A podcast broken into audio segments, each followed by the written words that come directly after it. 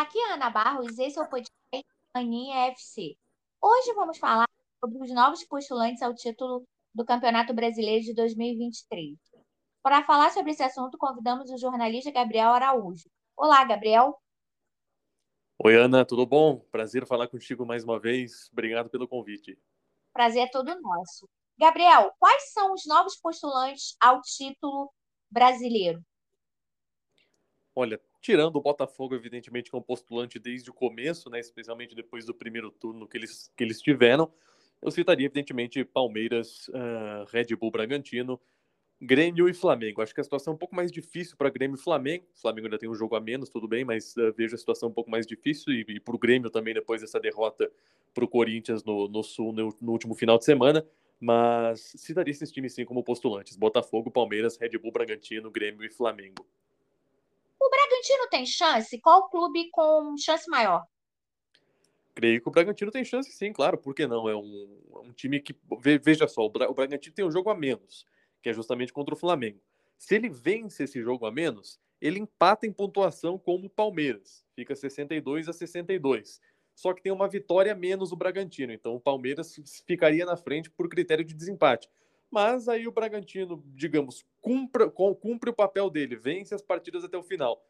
Se o Palmeiras tropeçar, acontece, o Bragantino pode ser muito bem o campeão brasileiro. Então uh, tem todas as chances, sim. É, acho que é um postulante, embora depois desse empate contra o Botafogo por 2 a 2 possa ter ficado um pouco mais difícil, mas é total postulante ao título ainda o, o Bragantino. Em relação à tabela mais fácil, eu diria que é a do Palmeiras. É, e acho até que eu colocaria o Palmeiras como favorito hoje por causa disso. Vai enfrentar o Fortaleza, que está em uma má fase, alguns jogos sem vencer, praticamente de férias depois da perda do título da, da Copa Sul-Americana para a LDU. Então, uh, o Fortaleza é um, é um, adversário que costuma complicar, mas não tem demonstrado toda essa força em, último, em jogos recentes. Pega também o Cruzeiro, que é um time que tá brigando lá embaixo, tá numa situação muito difícil e jogando muito mal.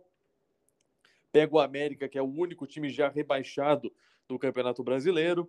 Uh, e pega, evidentemente, o Fluminense, que, que já está de olho no Mundial, né? Campeão da Libertadores, está de férias, de olho no Mundial e ainda pode contribuir, caso perca, para o Botafogo e Flamengo, para diminuírem as chances de Botafogo e Flamengo, que são rivais no Rio de Janeiro, de ganharem o título, né? Uh, evidentemente, não estou falando que o Fluminense vai entregar, mas acho que se perder para o Palmeiras, a torcida não vai ficar brava com o time do Fluminense. Então eu diria que o, que o Palmeiras tem, tem melhor nessa reta final de brasileiro.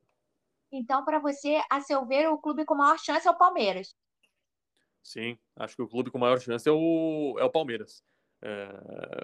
Tudo bem que o Botafogo depende só de si, mas olhando o momento psicológico, olhando a performance nos últimos jogos e olhando a tabela futura, eu colocaria o Palmeiras como favorito. Na sua opinião, o Botafogo vai perder o título?